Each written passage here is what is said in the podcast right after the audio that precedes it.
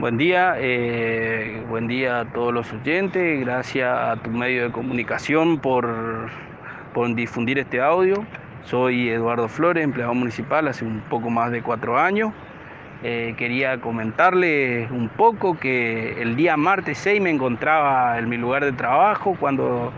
recibo la llamada de un programa radial muy conocido con el objetivo de que le comentara sobre cómo cayó en la familia municipal este aumento del 10% dado a conocer por el intendente el día lunes, en la que le acompañaba al presidente del consejo y un gremio afín.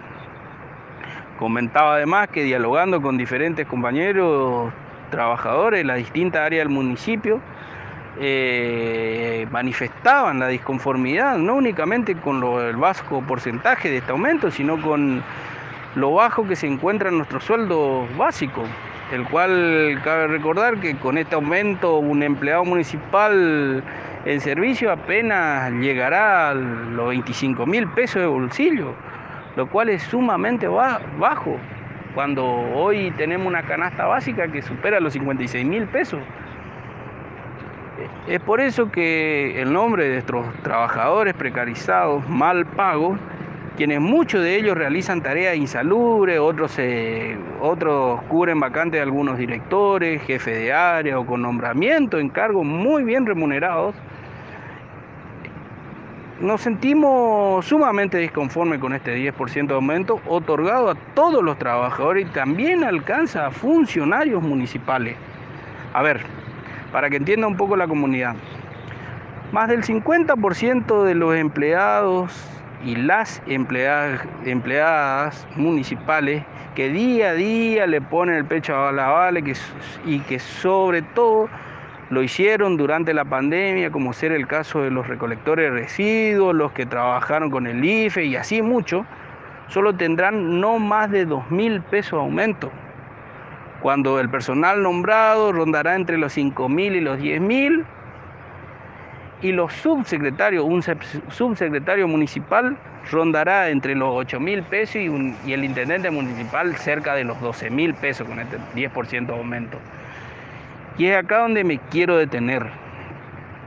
Si a ellos les parece justo este aumento, ¿por qué no intentan vivir un mes con, esto, con los 25.000 que nos pagan a nosotros? Y ver cuál es la cuestión que hoy yo mencionaba ese día en el programa. Es lamentable además que, que trabajadores bien pagos, quienes son, son, quienes son afines al gobierno, persigan constantemente a compañeros trabajadores mal pagos que, como decía, el colegio de abogados contratado por el intendente solo sea para estudiar leyes que perjudiquen a los trabajadores o ver cómo pueden hacer para descontarle a aquellos que no son obsecuentes y que solo se dedican a cumplir su jornada laboral. Indigna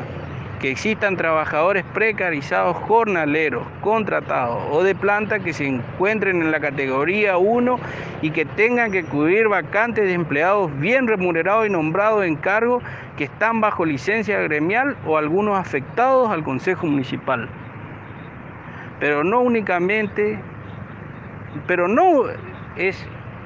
únicamente esta la cuestión, sino aquellos trabajadores mal pagos, precarizados, como lo quieran llamar, no son reconocidos por las funciones que cumplen y, encima las siguen haciendo y mal pagas.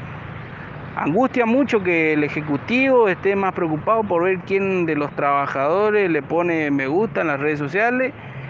y no ver realmente cuáles son las necesidades básicas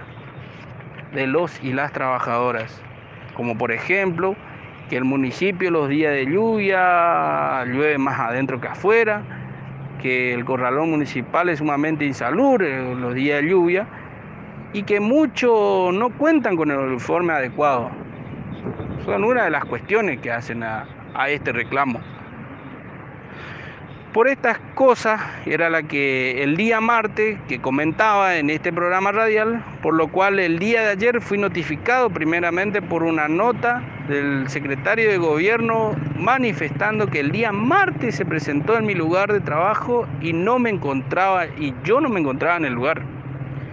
Y que luego de salir de la oficina y al subir a su auto, prende la radio de su vehículo y yo me encontraba en vivo en el programa,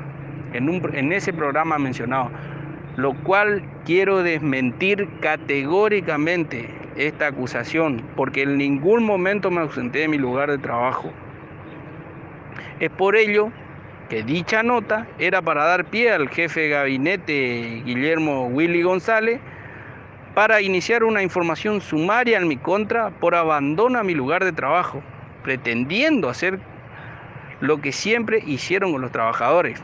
descontar de su sueldo a los que no somos obsecuentes a ello. En mi caso, caería una suspensión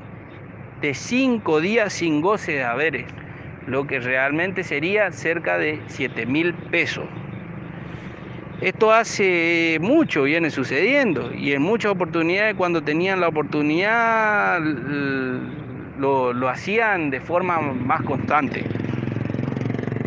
Lo único para ir finalizando, solamente quiero hacer saber que yo hablo en representación de muchos compañeros que aún no se animaron o no pudieron manifestar estos sucesos. Mucho por miedo a estas acciones legales del equipo de abogados del intendente, otros por miedo a perder alguna compensación o adicional. Pero solo quiero decirle a mis compañeros y mis compañeras que si sufren alguna persecución de este tipo, que se acerquen y los voy a acompañar y, ver cómo hacer para, para poder solucionar este problema. Eh, muchas gracias y gracias al medio por difundir.